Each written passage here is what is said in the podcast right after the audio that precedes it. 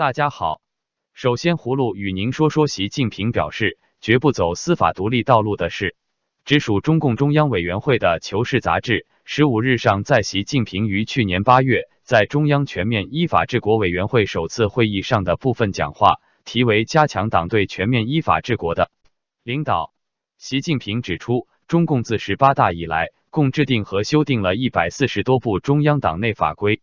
他指出，要做到自十八大以来提出的依法治国新理念，首先是要坚持加强党对依法治国的领导，必须坚持党领导立法，健全党领导全面依法治国的制度和工作机制。推进时，更需坚持走中国特色的社会主义法治道路，要从中国国情和实际出发，绝不能照搬别国模式和做法，绝不能走西方宪政三权鼎立、司法独立的路子。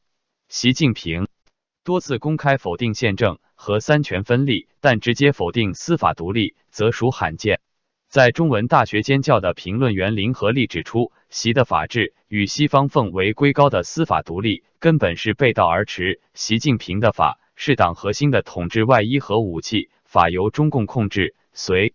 意修改和阐释，并以法为工具来指挥国家、政府及社会，以法为国家令牌。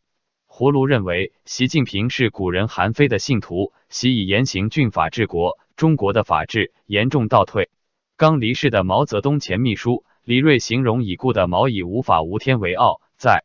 这方面，习近平与无法无天的毛泽东其实是相差不远。接着，葫芦与您聊聊美中围绕华为公司安全性在慕尼黑激烈交锋的事。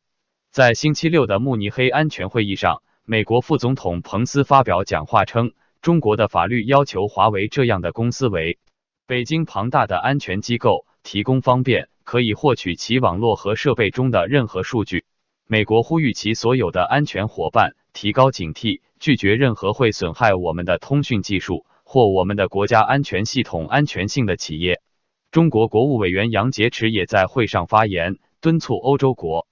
加领导人不要理会华盛顿禁止华为公司参与其国家的第五代无线通信网络基础设施建设的呼吁。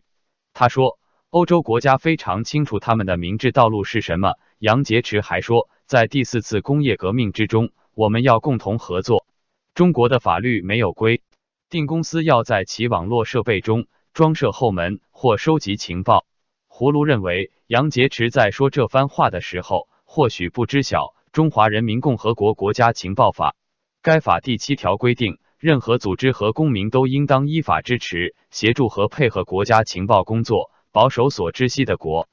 家情报工作秘密。国家对支持、协助和配合国家情报工作的个人和组织给予保护。最后，葫芦与您聊聊影视演员狄天林和中共高官学术造假的事。最近引起关注的学术造假事件，源于上月底影视演员狄天林在微博晒出其博士后录取通知书，其后又在网络直播时说了一句“知网是什么东西”，网民质疑其学历涉嫌造假。最终，北京大学发表声明确认狄天林存在学术不端行为。时评人士胡少江认为，中国网民们对追究狄天林学术造假一事如此热心，根本就。是醉翁之意不在酒，而在于官场。有多个县职高官均被曝光涉及假学历、伪学历问题。在中共官场重学历的导向下，高学历成为更高权力的敲门砖。一些官员为了升迁而叛命捞学历，而作为全学同谋关系中的高校，为了利益不惜损坏声誉，兜售文凭，沦为了不法官员的奴仆，甚至帮凶，给官员主动送教授职衔。博士学位等，中共政治局委员中的七名博士生，没有一个是正儿八经的博士，全部是所谓的在职博士。他们根本没有在学校集中时间学习，哪怕只是集中一年半载去学习。中共政治局委员、天津市委书记李鸿忠有国外学习经历，但该学历是中共政府花费二十万元派他到美国哈佛大学肯尼迪政府学院受训三周，真正的培训时。